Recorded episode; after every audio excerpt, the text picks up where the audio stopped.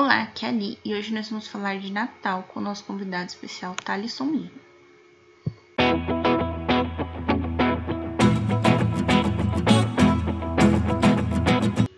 Bem-vindos aos Novenáticos e hoje o nosso tema é Natal. Nós temos um convidado, o Thalisson Lima. Boa tarde, Thalisson, tudo bem? Boa tarde, Eli, tudo ótimo. Estou muito feliz por estar fazendo esse Novenáticos especial contigo. É uma honra para mim estar participando. Ai, que bom, Lima. Eu que agradeço você ter vindo. Lima, conta um pouco pra gente quem é você. Ah, é tão difícil, né, falar quem é o Lima, né? Porque, pra quem pode achar estranho, ali tá me chamando de Lima, é porque a gente tem uma história já por trás das, do celular, pode ser assim? Sim, é pra as telinhas, né? Oi. Oi, aí, Falou? é a história por trás das telinhas, né? Que a gente se conhece aí. É Acho que já faz telinhas. uns 5 Faz anos, né? ser um tempinho. Uhum. Minha mania do coração, como a gente fala. E eu tenho quase 10 anos de crente, digamos assim. Sigo a doutrina evangélica, mas não sigo a doutrina deixada pela igreja evangélica. E quem me conhece sabe que eu não sigo placa de igreja, o que a Bíblia diz que eu sou, o que a Bíblia diz que eu tenho, o que a Bíblia diz que eu posso. E eu tenho um projeto no Instagram chamado Ovelha em Palavras, que eu abordo um tema ou outro. Estou um pouquinho afastado porque eu, é algo meu mesmo com, com Deus, nesse tempo de, de fim de ano, de festa, mas aceitei o convite de participar aqui do Novenáticos e creio que vai ser um, um grande mover de Deus sobre esse lugar. Ai, que bom, Lima. Muito obrigada, viu? E nada, Hoje o nosso tema é Natal, né? E aí, como que. O que significa Natal? Natal. Li o Natal hoje em dia, no modo geral, é uma é só um feriado. Muitas pessoas hoje esquecem o que é, é realmente Natal. Ah, Natal, fim de ano, roupa nova, é aquele jantar, da, a ceia da meia-noite, é, que diga, é, sair com os amigos, beber, árvore de Natal, enfeitar a casa, chamar a família. Por mais que isso aí no modo figurativo seja algo bom, mas muita gente esquece qual é o verdadeiro significado do Natal, que é o nascimento de Cristo. Ah, mas a gente ora um Pai Nosso. Mesmo assim, você você pode fazer o que for. Se você não fizer é, de coração quebrantado, nada vai adiantar. Do que adianta eu ajudar meu irmão que está precisando é, de mim e eu não ajudo ele é, de bom coração. Eu ajudo ele a se levantar hoje. Quando chego lá na frente, eu começo a falar mal dele, eu começo a degradar a imagem dele. Então, eu não fiz nada por ele. O que eu fiz no passado é, foi passado, já era. Só que se eu fizer de bom coração e chegar lá na frente e ajudar outras pessoas ou até mesmo continuar a minha boa obra com ele, isso sim eu vou estar fazendo uma boa ação. E muita gente só lembra de Jesus é na época de Natal, quando antes de saciar a fome. A fome que eu digo é não, vamos todo mundo ao redor da mesa da ceia, vamos todo mundo orar, Pai nosso que estás no céu, amém. Tá. Depois todo mundo come, todo mundo conversa, todo mundo ri, todo mundo vai para suas casas e a famosa falsidade continua reinando. E o pessoal esquece o, o espírito natalino em si, que é Jesus.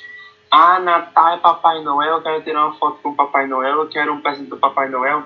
Mas por que ninguém diz, ah, eu queria adorar Jesus, eu queria conhecer mais Jesus, eu queria aprender a ser como Jesus? Por que ninguém fala, fala isso? Porque já virou rotina. Ah, Thaleson, mas como tu quer é, falar que virou rotina? Digamos que hoje o Brasil passasse por uma grande mudança. Que tipo de mudança? O, digamos que o Natal hoje não seria mais feito da forma que é. Digamos que ao invés de Papai Noel, seria Jesus? Pensa, todo Natal, todo Natal, ninguém adorasse a um senhor de idade vestido de vermelho, com uma barba branca, e fossem adorar aquele que foi pendurado na cruz. Porque é basicamente uma adoração que fazem assim, tá entendendo? Uhum. A idolatria que uma pessoa coloca no famoso Papai Noel é enorme nessa época do ano. E já é assim como uma, um amigo meu que é vereador, ele falou, Natal, Natal e Carnaval são as melhores épocas do ano. Depois vindo São João, Dia das Crianças, e o Natal se tornou um feriado comum hoje em dia. Ninguém se lembra mais do espírito natalino, que é amor, que é, é amizade, que é bondade, ninguém mais lembra disso. Hoje em dia o que o, o pessoal quer é só presente, eu vou comprar roupa para meus filhos, eu vou, eu vou fazer uma ceia bonita, eu vou enfeitar minha casa, mas ninguém lembra do Natal que é Jesus. Por mais que eu bata nessa tecla, infelizmente é o que a gente está vivendo.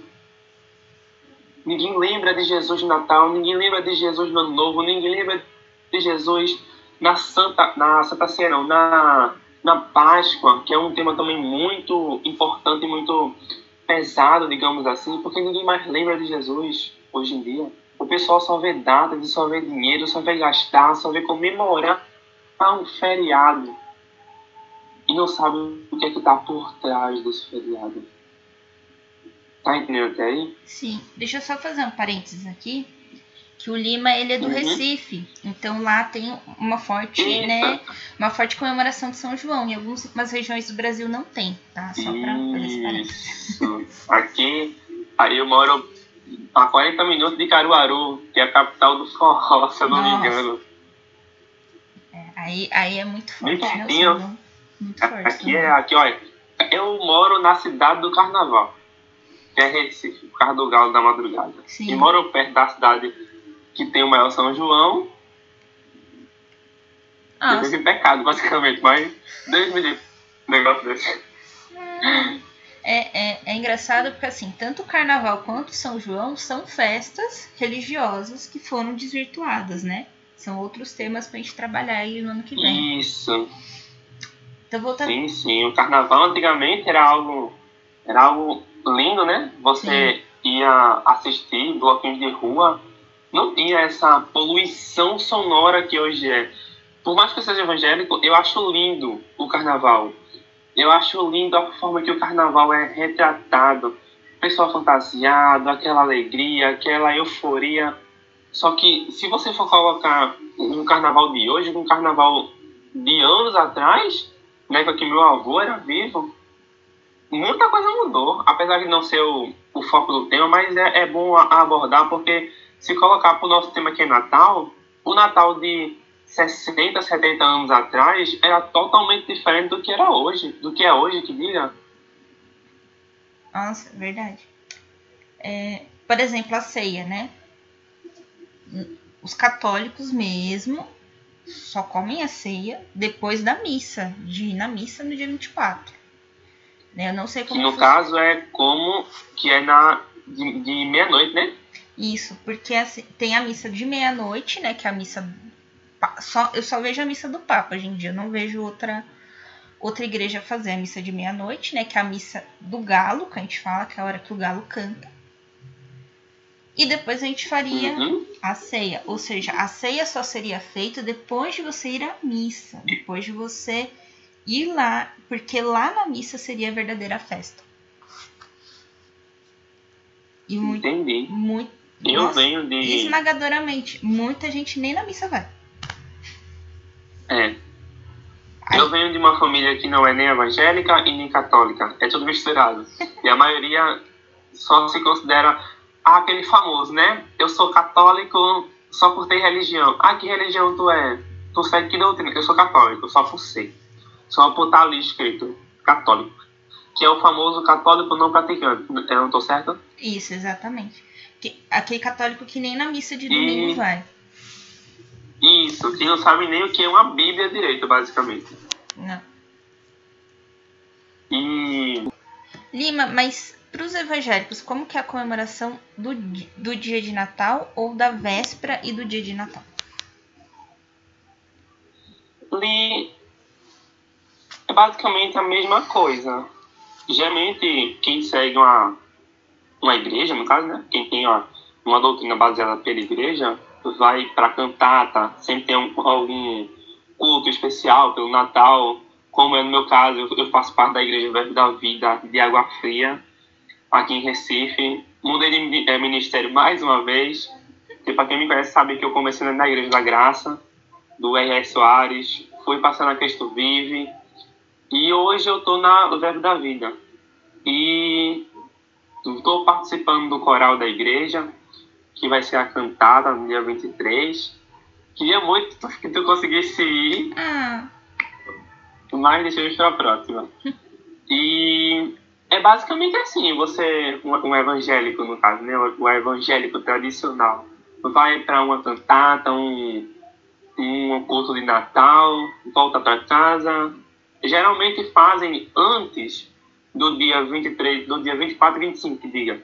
Uhum. Porque geralmente passam com a família, aí no, no dia 24, aquele, aquele mesmo processo, roupa nova, é, ceia só de meia-noite, aí faz uma oração que não é aquilo, um, só um Pai Nosso. Desculpa se eu estou é, sendo grosso, mas é, não é só aquele Pai Nosso ralinho, sabe? É aquela oração mesmo de você conversar, de você apresentar, de você de você mostrar o que realmente está no seu coração. Entende? É, assim, você não. Por exemplo, às vezes eu rezo que nem o trem passando, né? Pai Nosso que está. Né? Não é esse tipo de Pai Nosso Isso. que você fala. É um Pai Segue. Nosso pausado, contemplado, né?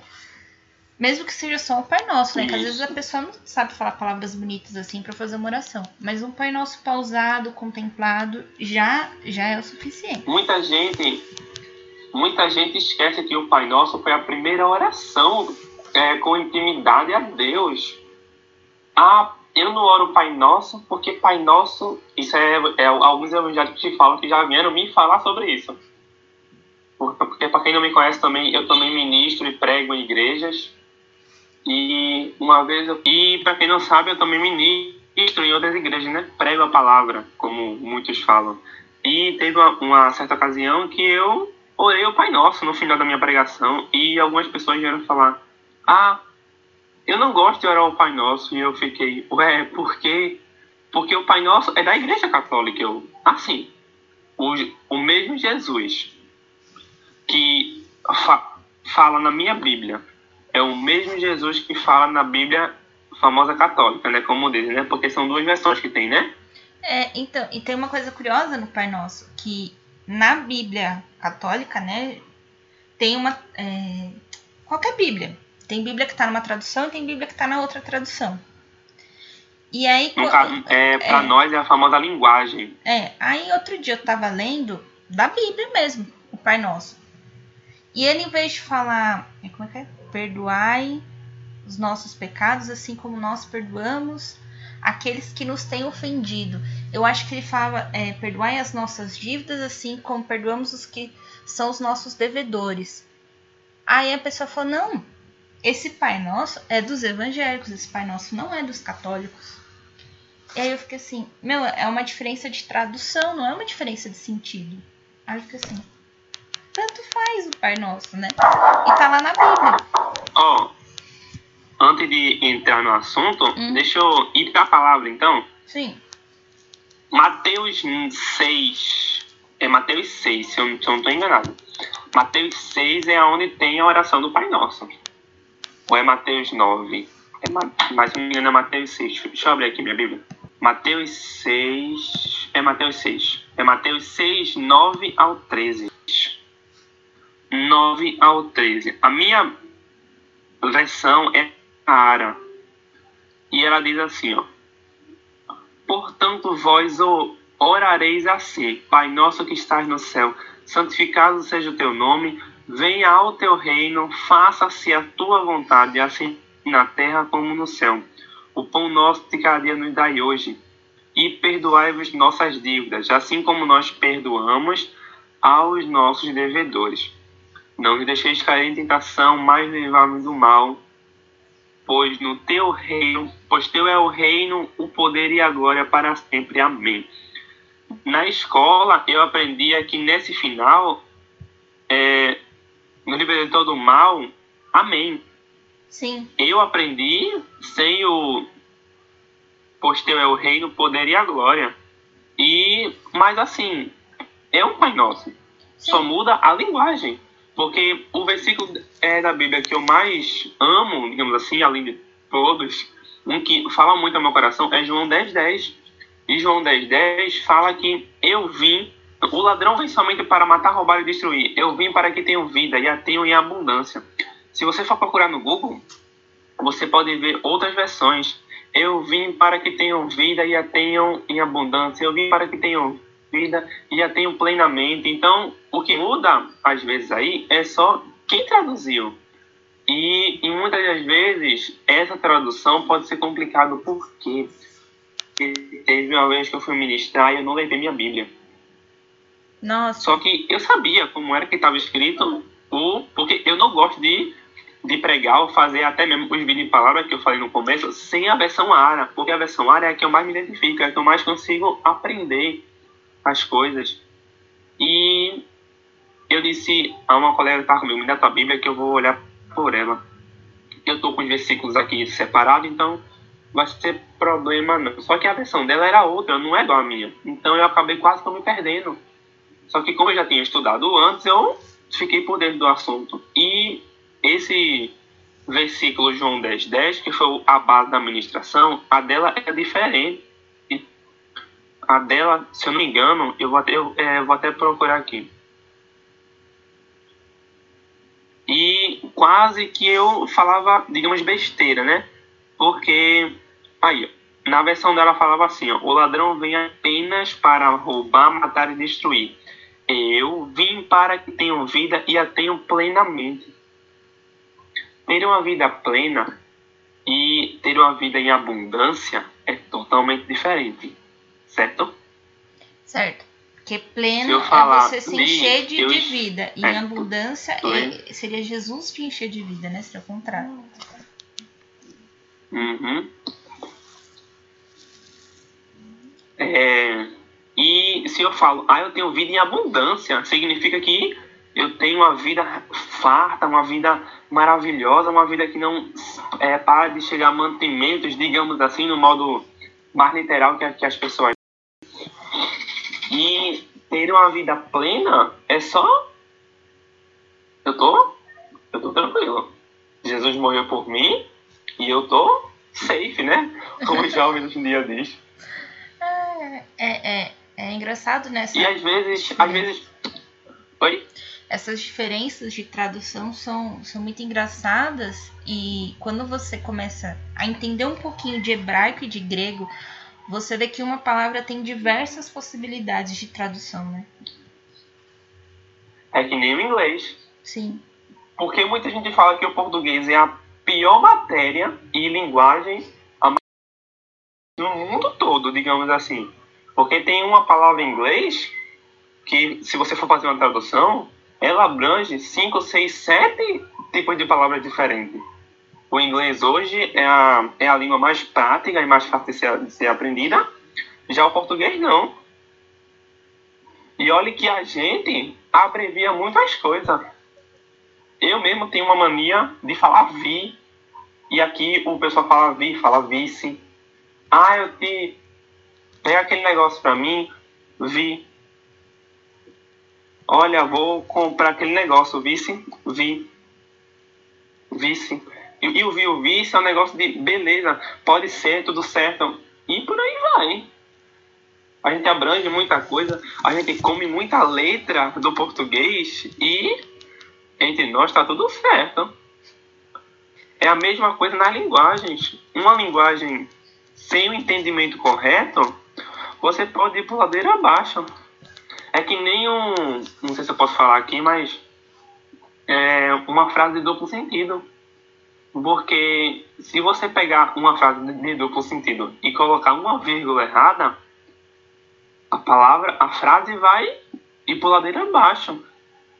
Porque se eu estou pregando algo para a pessoa ter vida e abundância, ter uma vida de plenitude e, e é, com Cristo, a pessoa tem que entender que eu estou pregando vida, eu estou pregando abundância, eu estou eu tô pregando a santidade do Senhor, o que o Senhor deixou para nós. E não só ter uma vida plena, porque eu acho que todo mundo hoje em dia tem uma vida plena. Tem saúde, todo mundo assim, né? Todo mundo que tem um teto para morar, porque infelizmente a desigualdade é, social é grande. Mas se a pessoa tem um teto, uma cama, uma comida, água um, e uma roupa para é, vestir, essa pessoa já vive bem, já vive, é, já tem uma vida plena. Tá entendendo? Sim. Agora, agora eu entendi. E não o pleno, pleno para você é tranquilo. O pleno pra gente aqui é cheio. É pleno? É, Nunca ouvi isso aquele meme, ah, eu tô pleno, eu tô plena, é, eu tô não. tranquilo, eu tô safe. É que o pleno aqui safe. pra gente é cheio, é completo, entendeu? Isso aí. Ah, os barris estão ah, é, abundantemente cheios de água. Aí eu vou falar que os barris estão plenos de água. É aqui, é até meio sem lógica um negócio desse. Aqui a gente fala, aqui a gente fala. Porque aqui pleno é cheio. Tá entendendo? Sim, não, é que aqui pleno é cheio. Só que se for colocar em outra, em outra forma verbal, fica tudo fora de sentido. E se você não tem um real entendimento, você pode se perder e passar uma instrução errada. Sim. E eu acho que aqui eu me perdi no que eu tava falando, que a gente tava falando sobre o quê? Eu acabei pregando aqui sem querer. A gente tava falando do. Do Pai Nosso. Isso, do Pai Nosso. E é como tu falou, a, o Pai Nosso baseado na Bíblia Católica é diferente. Por que diferente? Porque muda uma palavra ou outra. Não estou dizendo que a sua Bíblia é errada e a minha Bíblia é certa. Só que se você não tiver um entendimento, você pode se complicar. Tá entendendo? Para os católicos, a gente tem três Bíblias base, que é a Ave Maria, a Jerusalém e a da CNBB. A da CNBB, o Pai Nosso está traduzido como a gente reza na, na, na igreja, né, e tal. E nas outras duas, não. Então, quando a gente lê pelas outras duas, o povo acha que não é o Pai Nosso.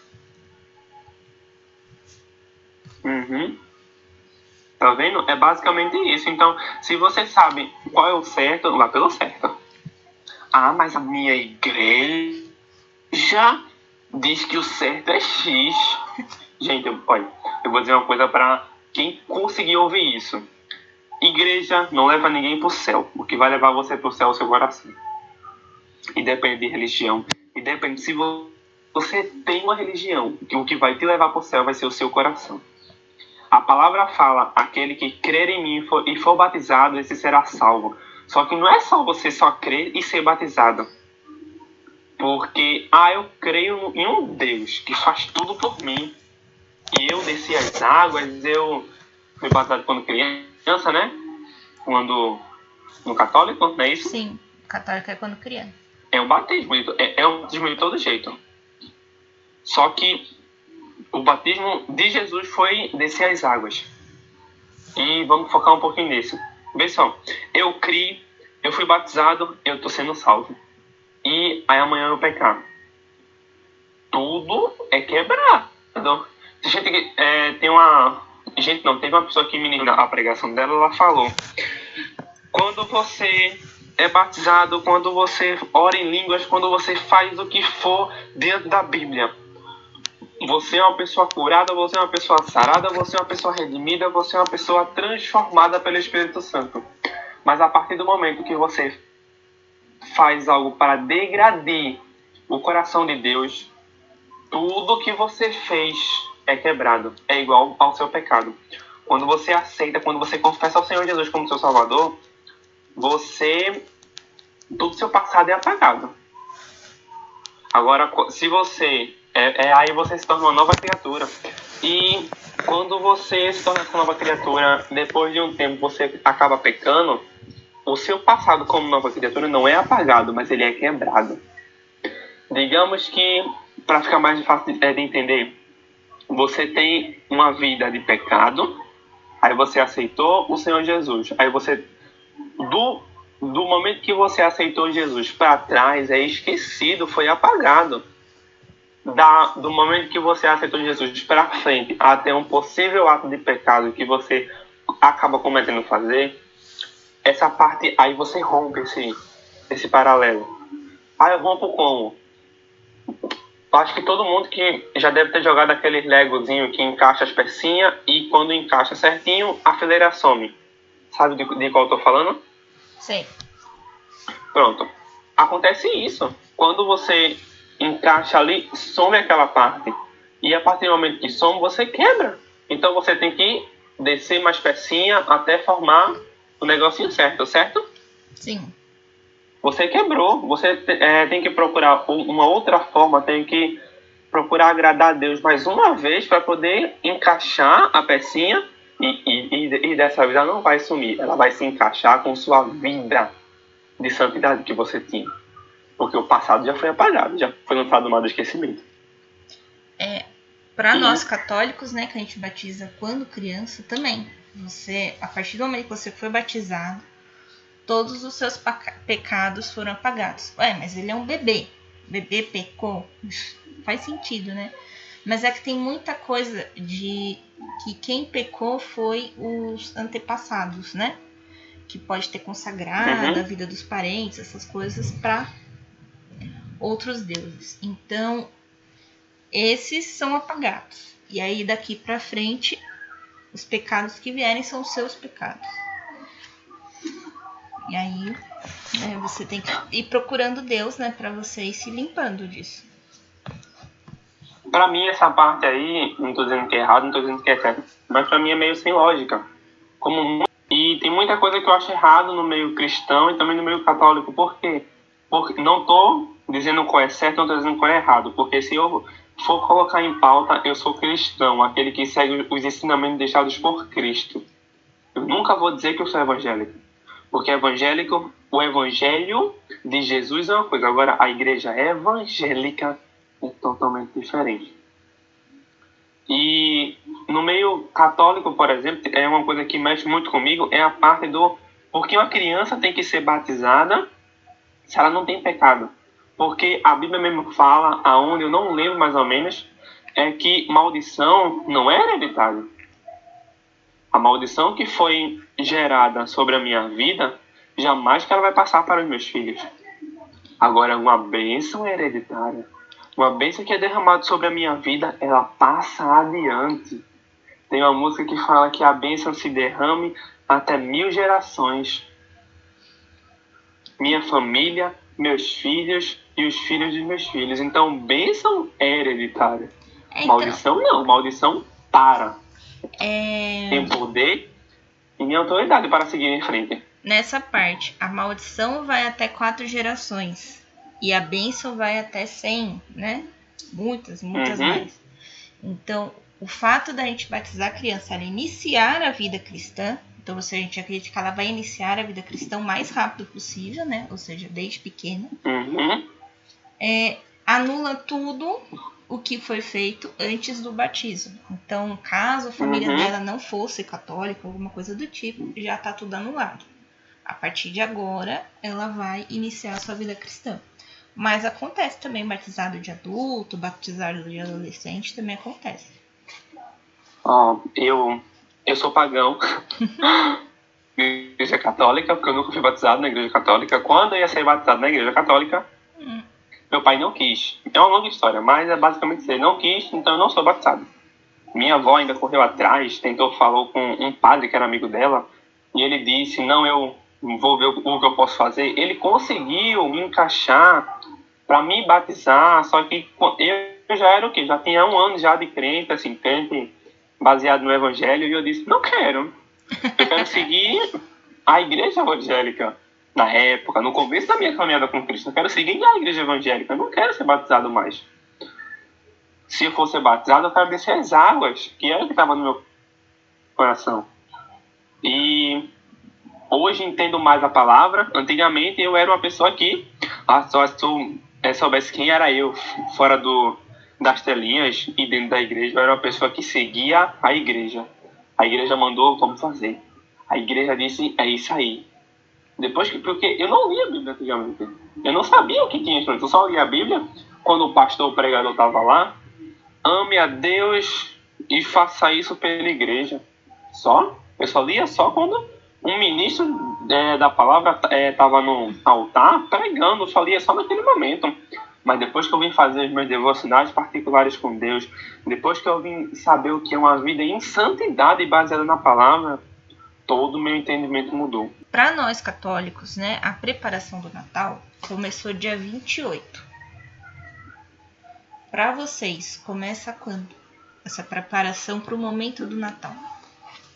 Não tem data assim não, específica não, porque o Natal é basicamente o nascimento de Jesus e o que a gente faz é como eu falei, é mais um culto oferecendo ao Senhor, principalmente mais. Ah, não, mas os outros cultos não são para ele, são para ele, só que esse é especial, é aniversário dele, digamos assim. Jesus hoje estaria fazendo o quê? 2021 anos. Então, é aniversário dele, o dia que ele nasceu. É basicamente uma festa. Então, é uma festa. Por isso que nós fazemos cantatas. Eu sei de relato de igreja que no final dos seus cultos, no final das cantatas, no final de, é, desses eventos natalinos, eles batem parabéns só que sem bolo, só batem parabéns para Jesus. Tem uma música que fala: Vamos cantar parabéns para Jesus. E é isso. É a gente vem se preparando só para. Basicamente, só se prepara dentro da igreja evangélica quem vai participar desses eventos.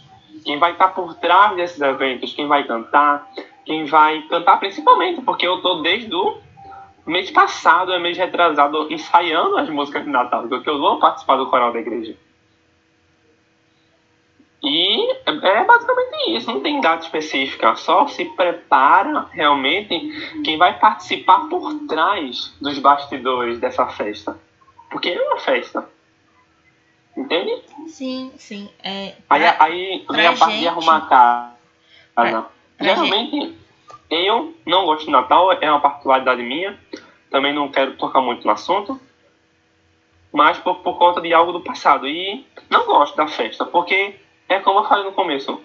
A gente, a gente em si esqueceu o que é Natal. Sim. A gente só vê Natal como ceia, presente e Papai Noel, árvore de Natal. Acabou. A gente esquece é, é, que Jesus é o foco dessa festa é, pra gente, né, o Natal é o nascimento de Jesus. Então todo ano ele vai nascer de novo. A gente não comemora como se fosse um aniversário. Aí esses dias um pregador falava: "Tá, mas você é católico já não sei quantos anos, né? Então Jesus não vai nascer, ele vai renascer no seu coração no dia de Natal." Justo. É, então a gente não comemora como se fosse o aniversário de Jesus, né? A gente comemora essa, esse tempo, né, de que ele vai vai estar nascendo e a gente prepara, né? Todo tem a preparação, é, as missas, né? Que vem nesses dias são várias missas uhum. para preparação, né? Então vem lendo o profeta Isaías, vem lendo os profetas, né? Que vão dizendo que da vinda do Messias, né? Esses dias foi a leitura do João Batista, né? Que ele ia é quando é, Jesus, é, Jesus não, o anjo Gabriel chega para Zacarias e fala que ele vai ter um, um filho e assim vai. E durante e aí é, na nossa casa a gente prepara a árvore de Natal, que significa a vida. A gente prepara o presépio, né, para mostrar, né, como que foi a cena do dia que que ele nasceu. E a gente prepara é, também a ceia, no dia de, de uhum. Natal pra, e aí a ceia também, eu lembro muito na ceia do, da época do Moisés, né? Que eles tinham que matar um cordeiro e comer naquele dia. E aí eles convidam é, até os vizinhos para poder comer um cordeiro inteiro, né? Então essa ceia é um momento de confraternização. Então às vezes é só a gente que mora aqui em casa, às vezes vem os parentes de fora também, né? Então é esse momento de confraternização de família mesmo. Isso é Natal. Natal é reunir Natal é, é amizade, é amor, é esperança, é afeto, é comunhão em família. Ah, mas a minha família é meu pai, minha mãe e eu. Tios, parentes, amigos são família. Hoje em dia, o que, o que você mais vê na internet é amigos sendo mais família do que a própria família. Verdade. Porque o mal não vem. Ele começa dentro da casa. É matemática básica, como eu costumo falar. E eu comentava em outro podcast que é mais difícil a gente converter aquele que está dentro da nossa casa e de provar para aquele que está dentro da nossa casa que a gente se converteu do que aqueles que estão de fora, né? Isso mesmo. Por que, que, por que, que a gente canta no dia de Natal? Porque a gente canta? É. Louvor é vida. Louvor, basicamente, música é vida hoje em dia, né? Sim. Então, cantar é. Louvor, basicamente, é forma de agradecimento ao Senhor. Basicamente isso. Então a gente tem que cantar em forma de agradecimento. Não é só. Ah, é Natal, ah, tô feliz. Música hoje em dia muda muita coisa. É isso, música muda, música anima, música é, se diverte, entoamos louvores a eles. Na, na nossa igreja a gente tem um glória especial que a gente canta no dia de Natal, que é o glória que está na Bíblia, né? Que é o glória que os anjos cantou para os pastores. Isso. Então, eu não lembro qual parte da Bíblia que fala que nós devemos sempre louvar a Deus como os anjos fizeram no dia de Natal. Eu, é, é, a última, que assim, né? Acho que é, tu sabe, né? Só que eu componho é, canções também. Acho que próximo ano, se Deus quiser, meu primeiro projeto vai estar tá saindo. E, e, tem uma canção que fala Santo, Santo, Santo. É o som que vem do céu. Santo, Santo, Santo. Como os anjos eu canto. Então a gente tem que cantar como os anjos. Ah, mas como é que eu canto como os anjos? É só cantar louvores baseados na palavra.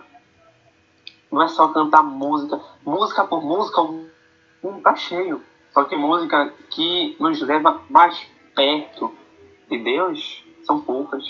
Tem muitas músicas dentro da igreja que não tem unção nenhuma. E uma característica especial dos anjos é que eles estão sempre olhando para o céu, né? Isso. Por que estão sempre olhando para o céu? Porque Deus está no trono em um sublime trono no alto dos céus. Então os anjos vão olhar para Deus sim, porque eles têm essa liberdade. Agora, nós que não podemos. Verdade. Os anjos sempre olham para o céu, sempre vão olhar para a imagem e a majestade do Senhor Deus.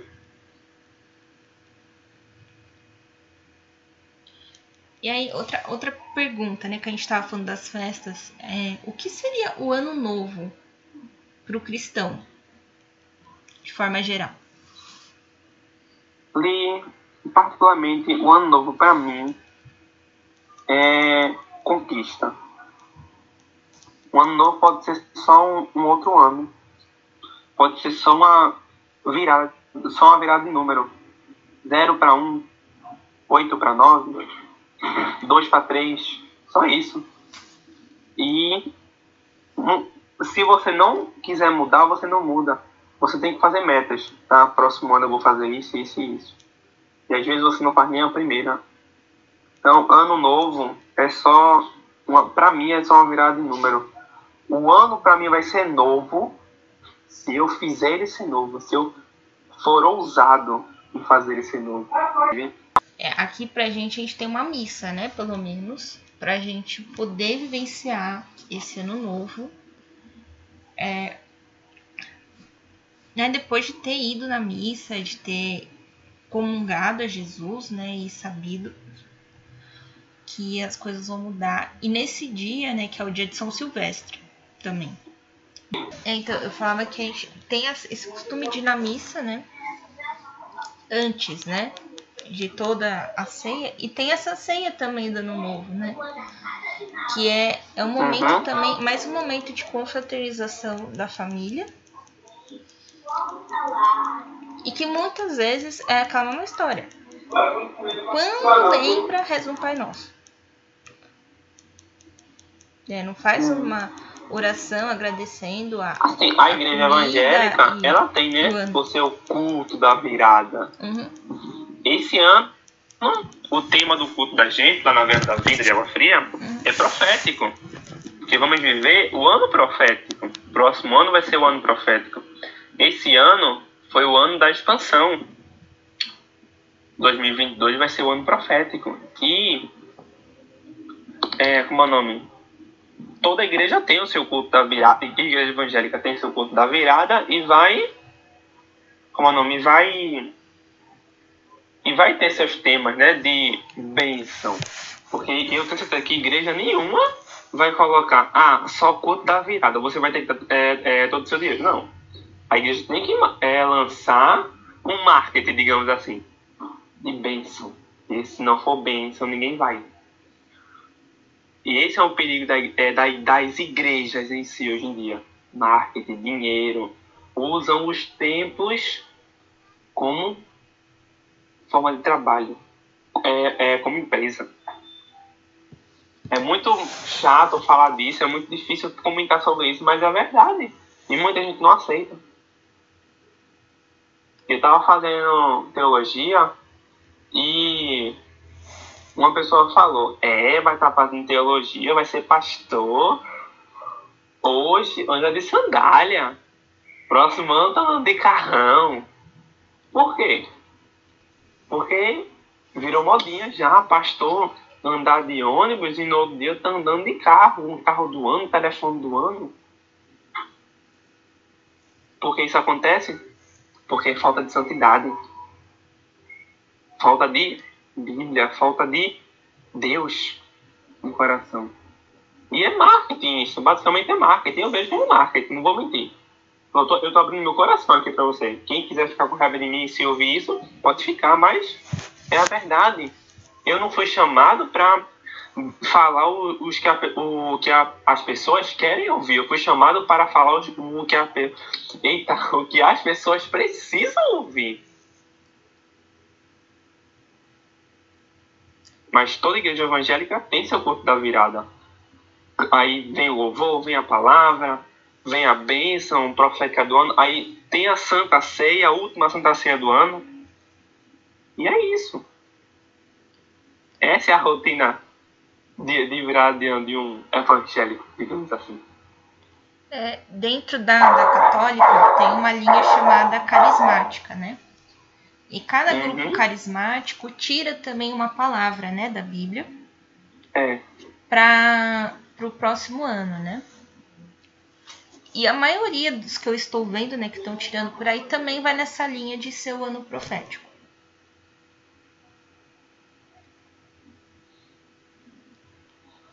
Apesar que 2020 e 2021 foram anos muito difíceis, né? Por conta Foi. dessa pandemia que a gente está vivendo. Foi, foram anos muito difíceis muitos projetos foram paralisados, muitos, muitas. É, muita, tudo parou, basicamente. Projetos foram paralisados, planos foram adiados. Eu tinha planos ano passado, não tive como fazer nenhum até hoje. Então, aí, esperando dois anos, basicamente, para poder tentar fazer alguma coisa por conta é, de uma pandemia, né? E eu não sei como, como funcionou na igreja evangélica, mas na igreja católica por conta da pandemia, muita gente se afastou da igreja, né? Isso. Muita gente. E muita gente se acomodou com assistir a missa de casa. Em casa. A gente teve que se agregar também a esse tempo virtual, né? Fazer live, fazer culto virtual e. Apesar que foi uma. É, é algo bom, algo de expandir o reino. Só que Muita gente pegou carona nesse negócio. Ah, vou para a igreja hoje não. Vou assistir o culto de casa. Cadê dar o melhor, Senhor? Cadê dar o melhor, Senhor? Não tem. E dar um, o melhor é você ir para a igreja, você colocar sua melhor roupa, é você adorar Ele uma, é, com o coração quebrantado. E não tem nada disso. Verdade. É, é muito triste, assim, esse esvaziamento, né? Mas eu acho que de uma uhum. certa forma a gente passou pelaquela mesma prova de Gideão, né? Que Deus pediu para Gideão ir para guerra, mas levar tipo um número bem reduzido de, de soldados do que Gideão tinha. E aí a, a prova, né, que foi o jeito que bebia água, né? Então eu acho, uhum. eu acho que foi essa prova que a gente passou esse ano, né? Como que a gente vivencia a nossa presença é, com Deus, né? Nesses dois anos. Então eu acho que. Tem gente que nem teve isso, tem gente que nem teve, tem gente que tentou, tem gente que realmente conseguiu, mas tem gente que nem esqueceu a palavra igreja, esqueceu, deixou a Bíblia se empoeirar. Eu acho que assim, como agora a gente vai pro, pro ano profético, né? Como você disse, eu acho que a gente vai para uma batalha mesmo. E aí, nós, quem, quem ficou, foi preparado para esse momento. Infelizmente, muita gente morreu, infelizmente, muita, muita, muita coisa aconteceu. Mas eu tenho fé que. E é bíblico já, né? Jesus está voltando e é tempo de preparação. É tempo de aguardar mais um pouco, mais um pouco no caso, né? É tempo de esperar, desacelerar, abrir os olhos da fé para esse momento, porque muita gente é, que vive dentro da igreja não acredita. Sabe o que vai acontecer, sabe o que está acontecendo, sabe o que pode esperar, mas não acredita. Às vezes até fala, Jesus está voltando, voltem para a igreja, mas o coração está vazio. Ele, ele mesmo não acredita. Não é difícil você chegar para alguém e falar Jesus está voltando e ele também falar e a pessoa não acreditar. Eu lembro que tinha uma propaganda que passava na TV, tinha um senhor escre... tinha escrito o fim tá próximo, né? E era uma propaganda de carro e tal. E ninguém olhava para ele, sabe? É como se ele fosse o doido que estivesse ali na rua.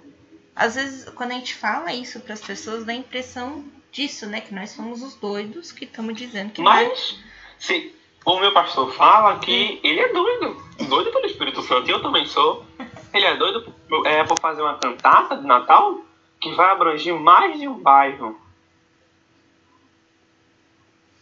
Ele é doido porque ele é diferenciado, como ele mesmo fala. Eu também sou, glória a Deus, pela minha vida. Porque eu sou doido por uma única coisa. Eu sou doido por almas, eu sou doido por vidas. Doido para alcançar mais pessoas para o reino. Doido para ser mais, estar tá mais próximo do Espírito Santo. Doido por é, por, doido por achar mesmo que Jesus vai voltar e vai me levar com ele. Eu sou doido por isso e eu sou feliz por ser doido. Eu sou feliz por não me encaixar onde essa sociedade quer que eu me encaixe. Tá entendendo? Sim. Então, às vezes o que o mundo fala da gente é motivacional para nós cristãos em si. Ah, vai para a igreja hoje não, fica em casa. Ah, tu pode fazer isso, tu não pode fazer aquilo. Ele também não pode. Digamos que você vai trabalhar, você vai chegar no trabalho bêbado? Não. Você vai dar na cara do seu chefe? Não. Você vai fazer o que você quer no trabalho? Também não. Então pronto, a gente não pode também fazer tudo o que a gente quer na igreja. Eu não posso chegar do jeito que eu quero, porque basicamente é eu estar tá muito bem arrumado, não é eu estar tá de paletó e gravata perto do meu pescoço, é eu estar tá com minha melhor roupa. O Senhor não quer ver é, eu estar fantasiado, porque tem muita gente que vai fantasiado, mesmo indo de e gravata. Me desculpe quem achar ruim, mas é verdade. não adianta pessoas... eu estar de terno, paletó e gravata, pra... a nossa perto no meu pescoço, eu sou focado, bíblia debaixo do braço e o coração vazio. E para muitas pessoas, paletó e gravata não é a melhor roupa. Isso, eu mesmo, quem não é sabe que eu tenho um pânico triste ao usar paletó e gravata. Eu detesto de todo meu coração usar paletó e gravata, eu não gosto. Pra mim, uma roupa social, pra você ver com roupa social, tem que ralar muito, tem que ser muito importante, tem que ser muito importante mesmo. Eu fui pra um casamento uma vez e eu mandei fazer minha roupa. Porque eu não ia de jeito nenhum de para gravata. Eu comprei um, um tecido social e mandei fazer. Não sei se eu ainda tenho fotos, mas minha roupa foi completamente diferente. Era pra ir de sapato social, eu fui com uma sapatilha masculina. Então, eu sou diferente, eu não gosto. Mas eu tava muito bem arrumado, só pra deixar claro aqui, né? E é engraçado porque, assim, às vezes quando é um casamento, né? Casamento, festa de 15 anos. Nossa, a pessoa vai com a roupa assim que ela não tinha nem condições de pagar, né? Tá pagando parcelado o aluguel. Isso. E pra ir na, né, na, nas duas. Eu, a gente considera as duas festas mais importantes, o Natal e a Páscoa, né? Vai de qualquer jeito. Isso, que é o nascimento e a ressurreição de Cristo. E antigamente, né, na época que minha mãe era pequenininha, por exemplo, é a roupa de domingo, a roupa de ir na missa era uma roupa diferenciada da roupa que você usava no dia a dia. Quando eu era pequeno, eu ia muito, é, quando eu era criança, eu ia muito para a Assembleia de Deus. E todo domingo tinha a escola dominical. E minha tia falava, vai todo mundo com a melhor roupa sim, porque é um momento de adorar a Deus. Eu não entendia. Eu era criança, só que eu acabava indo com minha melhor roupa. E hoje eu entendo que a melhor roupa também é um culto dado ao Senhor. Eu tô dando o meu melhor a Ele. Aí quer dizer que eu vou com aquele short que eu durmo, uma camisa rasgada, o cabelo desarrumado, os dentes. É a boca fedendo, no caso? Não. Eu tenho que é, dar o meu melhor a Ele. Ele deu o melhor dele por mim na cruz. Por que eu não posso dar o meu melhor a Ele aqui? Com atitudes, com, com vestimenta, com palavras. Então é isso. Dar o melhor de Deus não é dar, pegar sua casa, pegar seu carro, como muitos fazem, e dão à igreja. Não. Dar o melhor é você dar com ações, palavras, orações, devocionais em casa. É claro que uma boa oferta sempre é bom para Deus. Por mais que hoje em dia uma oferta alta seja loucura e uma forma de, de, agradecer, muita gente discorda de mim disso, porque eu nunca que eu vou tirar 10 mil reais do meu bolso e dar à igreja, se eu não sentir de Deus. Nunca. É, muita é... gente fala que isso aí é obrigação, não, obrigação é dar 10% e é bíblico somente. É, então, é, a gente tem o dízimo, né, que é a devolução. E oferta. É, isso. Devolver 10% devolver... daquilo que é dele. Não é nem meu, é dele. Devolver 10%. E aí, durante o ano, a gente vai tendo a, as doações, né? Aí a doação vem do seu coração, quanto você quer dar. Que é a famosa oferta. Malaquias Isso. fala: trazei todos os dízimos e ofertas à casa do tesouro para que não faltem mantimentos à minha casa.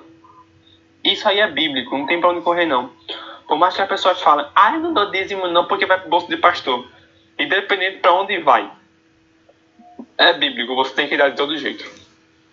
Aí, se o pastor ou padre não está cumprindo com as obrigações dele diante da palavra, ele vai resolver com Deus. Então, só para encerrar a pergunta: o que, o que significa dar presentes no Natal? Dar presente é é como todo mundo faz, né? Você dá algo especial para outra pessoa. E às vezes, um presente, dar presentes, às vezes, muitas vezes, para mim, não é você chegar numa loja, comprar uma camisa cara e dar alguém. Às vezes, o maior presente que você pode dar é chegar em alguém e abraçar a pessoa. Falar que a pessoa é amada, falar que a pessoa é especial. Por mais que isso seja muito clichê, mas às vezes isso aí muda o quadro de alguém. A língua é a nossa maior arma ali. Você chegar e você amaldiçoar alguém, Nossa. vai acontecer. Agora, se você chegar e você abençoar alguém, vai acontecer. Só que vai acontecer coisas grandiosas. Às vezes você diz, eu profetizo para tua vida é, dinheiro, que, que você só é uma pessoa rica. Tô falando isso bem no figurado da, é, da coisa, né? E às vezes acontece muito mais daquilo que você falou. Você falar que tal que em nome de Jesus aquela pessoa é curada, às vezes a cura não é só para ela, é para alguém da família. É como a gente falou no, lá atrás, bênção é, hereditária. Às vezes não é só para mim. Às vezes eu quero uma bênção para um familiar meu, só que às vezes eu preciso de, de cura, que diga, e eu preciso de cura e um, um, um familiar meu precisa também. Então, eu não procuro a cura para mim, eu procuro a cura para ele. E às vezes eu fazendo isso, eu também sou presenteado com cura, tá entendendo? Sim. Muita gente acha que presente é você chegar, comprar uma, uma camisa bonita, essa camisa aqui, a cara dali, eu vou comprar pra ela. Aí você compra, você embrulha tudo direitinho, aquela coisa linda, só que às vezes é tão vazio aqui. Então, eu ia falar que às vezes a pessoa se endivida, né? Pra fazer uma ceia bonita, se é farta, né? para dar o presente uhum. que não sei quem sonhou. E o que é essencial a pessoa esquece. É. Agora, o principal. Sabe qual foi o maior presente que tu recebeu? A vida? Também, só que o maior presente foi Jesus. Deus mandou seu único ele para morrer numa cruz por nós. E muita gente não tem noção sobre isso. Acha que foi. Ah, ele morreu para nós. Sim, mas tu sabe o porquê? Tu sabe o motivo? Tu, né, tu sabe os bastidores dessa história? Não! Porque não lê a Bíblia. Porque não tem o um entendimento adequado. Basicamente, tudo que a gente falou entrou no mesmo sentido. É, conseguiu entender? Tudo que a gente falou do começo dessa, é, desse podcast até agora, tudo teve o mesmo sentido. Todos eles seguiram para o mesmo caminho. E, e a gente tem uma. É, o que, que a gente deve seguir? A palavra de Deus em primeiro lugar, né? Que é a Bíblia, né? Em primeiro lugar, a palavra de Deus, que é a Bíblia. Depois a gente vai ter os estudos teológicos, em segundo, catequéticos que vão levar em mais segundo além. lugar, mas primeiro a Bíblia. Oi? Depois a gente vai ter outros, outros estudos, né, teológicos, catequéticos, que vão apontar outros caminhos, né? E aí vai ter. Uhum. Mas em primeiro a Bíblia. Um conselho que eu vou deixar aqui é que, em primeiro lugar, a gente busque o reino, que a gente ouça mais a voz de Deus, estejamos sensíveis, que nós fechemos nossos olhos carnais e, e que nós é, possamos abrir nossos olhos espirituais, nossos olhos da fé para esse momento. Que nós venhamos andar mais em santidade, que venhamos obedecer mais ao Senhor, ouvir a voz dele, aprender com esses ensinamentos, em seguida ouvir nossos pastores, nossos líderes espirituais, padres também, é, como no teu caso. Só que acima de nós tem uma hierarquia acima dessa hierarquia tem outra hierarquia. Então a gente tem que saber onde é que está o nosso lugar. Ah, eu sou líder. Você pode ser líder espiritual, mas acima de você tem algum outro líder. E se você não segue ele, você não está seguindo a Deus corretamente. Jesus ele era líder de 12 discípulos. Só que acima de Jesus tinha outra pessoa. Era o próprio Deus. Então Jesus seguia as ordens e os mandamentos de Deus. Por que nós não vamos fazer diferente? E eu sempre falo, né, que às vezes Deus precisou mandar pra gente Jesus como exemplo, né, para saber como a gente deve seguir, como a gente deve fazer para chegar até ele. E Deus, né, Deus não, Jesus mostra pra gente é, como se relacionar profundamente, intimamente com Deus. Teve um, eu tenho uma pessoa, um conhecido, né?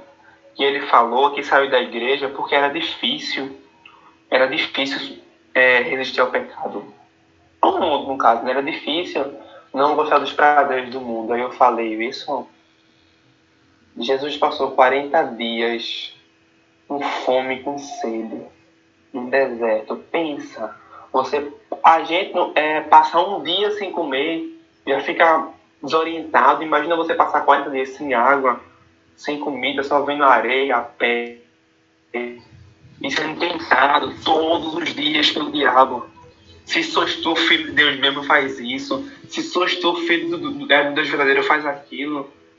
E você está é, tá resistindo ali até o fim. A gente tem que pegar, tem que pôr em prática o que Jesus fez no deserto. Resistir o diabo até o fim e ele fugirá de vós. É bíblico de todo jeito. Tudo que a gente faz diante da Bíblia é bíblico. Não tem pra onde correr, não. Verdade. É, mais alguma coisa? Não, vamos encerrar ali. Vai encerrar? Sim. Lee, foi um prazer participar desse momento contigo. Espero que venham mais outros assuntos maravilhosos para a gente poder falar um pouquinho. Estou muito feliz, estou muito grato. Que Deus abençoe muito, muito, muito a tua vida. Que o melhor dele seja derramado sobre a tua casa, sobre a tua família. Amém. Amém. Muito obrigada, Lima, por ter aceitado o convite, né? E vamos, vamos pensar em outros Gratidão temas. Toda, é, total é minha. Hã? A gratidão toda é minha. Aí a gente vai pensando em outros temas para 2022, né? Ô, Glória, com certeza estaremos aqui. Muito obrigada. Muito obrigada para quem escutou, né? É, um Que beijo. Deus abençoe a vida de cada um que escutou esse podcast.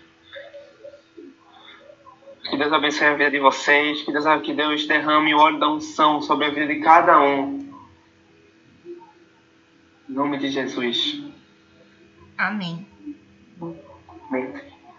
Um beijo, um abraço. Que a paz de Cristo esteja com todos. Amém.